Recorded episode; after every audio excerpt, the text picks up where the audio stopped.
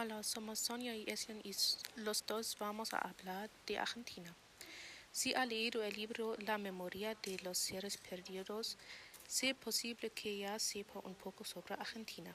Como sabía, Alexandra y Estela juegan un papel importante en el libro. Estela y Alexandra nacieron en Argentina, como sabes en el libro.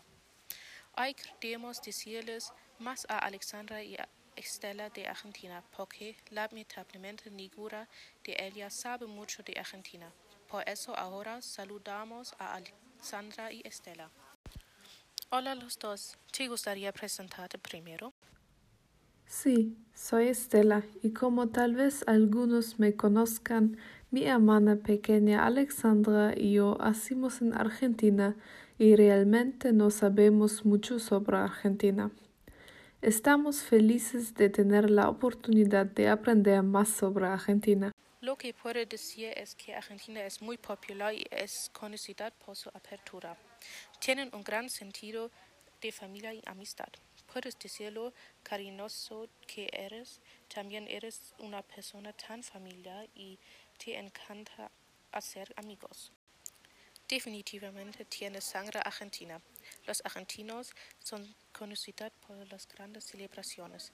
Les encanta bailar y divertirse hasta altas horas de la noche. Por eso ustedes tienen su temperamento.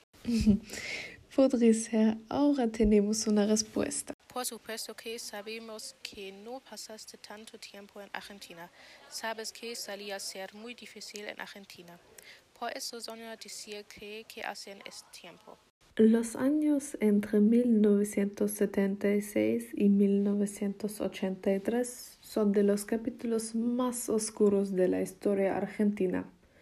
Tras del golpe de Estado contra el gobierno democrático de María Estela Martínez de Perón, los militares están instaurando una dictadura brutal y sangrienta. Oh, es muy mal cómo ocurrió todo.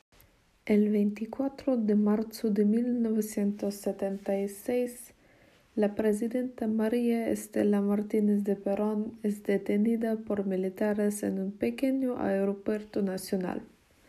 El golpe de Estado estaba bien preparado. Todas los puestos estratégicos del Estado ya estaban ocupados. Todos los puestos estratégicos del Estado ya están ocupados por militares y esa misma noche el general Jorge Rafael Videra declara por radio que el Estado está ahora bajo del control de una junta compuesta por los comandantes de las Fuerzas Armadas. Él mismo es nombrado presidente del país. ¿Y qué haces después? Al principio, la población se alega de que el gobierno impopular de la tercera esposa de Perón finalmente ha caído. Las dictaduras militares no son inusuales en Argentina. Esta ya es la sexta en el siglo XX, pero con la brutalidad militar uno podría haber imaginado seis meses antes. Ya en ese momento el general Videla dijo en un punto de encuentro de los militares estadounidenses en Argentina deben morir tantas personas como sean necesarias para lograr la paz. ¿Por qué no hicieron nada al respecto? Sobre esto solo se podría especular, Estela. Inmediatamente después de tomar el poder, los militares comienzan a cazar a los opositores. Sindicatos, estudiantes críticos, intelectuales de la izquierda, periodistas y simpatizantes críticos, periodistas y simpatizantes de Perón están en la lista de los comandos móviles de intervención y son trasladores de sus hogares a un campo de tortura. Más de 340 de estos campamentos se crearán posteriormente en todo el país.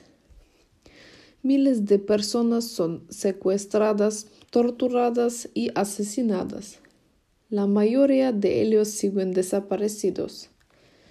Los que desaparecieron probablemente fueron asesinados. Los militares siguen un plan perfido. Donde no hay cuerpos, nadie puede saber si alguien fue asesinado, cuándo y quién lo mató.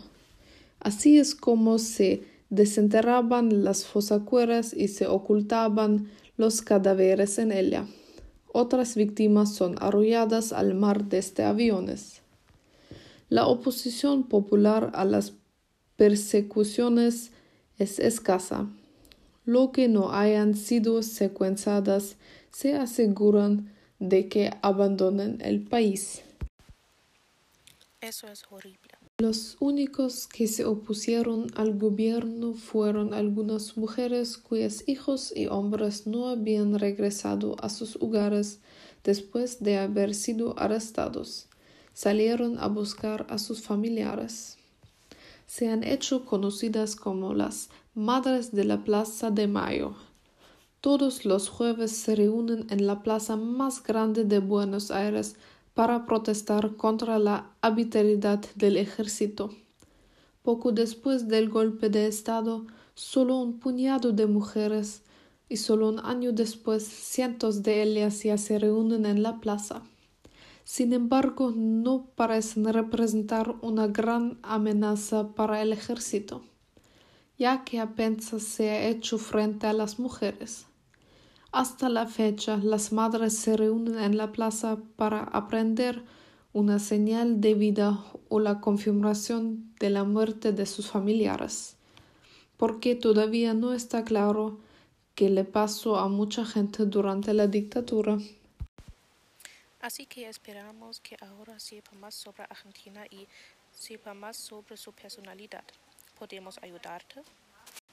Sí, definitivamente muchas gracias. Ahora somos sabes mucho sobre Argentina.